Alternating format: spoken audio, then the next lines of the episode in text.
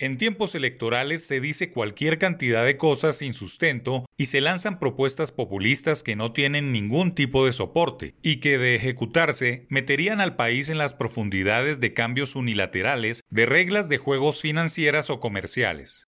Colombia ha liderado en la región la ratificación del Tratado de Libre Comercio con Reino Unido, pues la salida del país europeo de la Unión en el viejo continente dejó en el limbo a los inversionistas y empresarios de los dos países. Pero ya el tema está zanjado y el gobierno nacional dejó lista la nueva etapa de los negocios entre colombianos e ingleses. El TLC con Gran Bretaña se concentró en protección de datos, infraestructura, energía, agroindustria, ciencias de la vida, servicios financieros e industrias creativas. El objetivo es promover la inversión extranjera, trabajar contra el cambio climático, seguridad transnacional, transición energética, economía circular y biodiversidad. Los ingleses son los terceros inversionistas en Colombia, con unos 22,6 billones de dólares entre 2001 y 2021. Solo durante el año pasado la inversión ascendió a 402,4 millones de dólares, una cifra notable en la región que consolidará los lazos entre ambos países.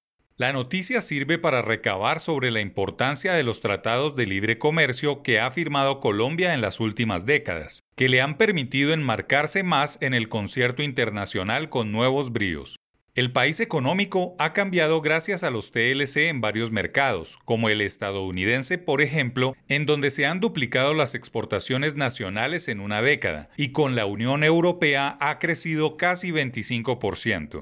Son más de 12 TLC con los mercados más dinámicos del mundo, unos con grandes repercusiones para la red productiva local, que les ha permitido a empresas colombianas vender en lugares impensables.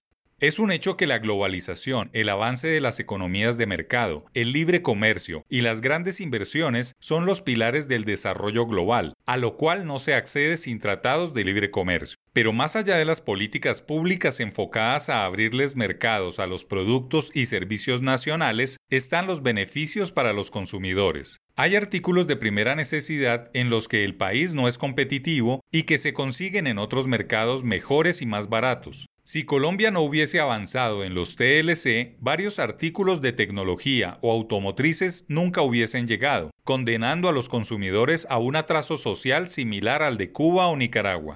Los TLC logran que los países se especialicen, se concentren en lo que son mejores, más productivos y competitivos, al tiempo que derraman desarrollo entre los consumidores, quienes tienen acceso a tecnologías imposibles de producirse localmente.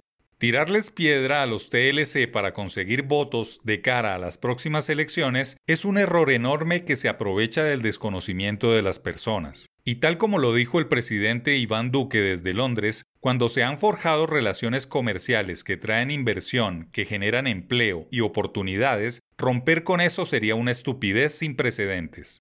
Las políticas de Estado llevan a que tengamos más comercio e inversión. Quien hoy en día espante la inversión y el comercio solo va a generar un castigo a las oportunidades en el país.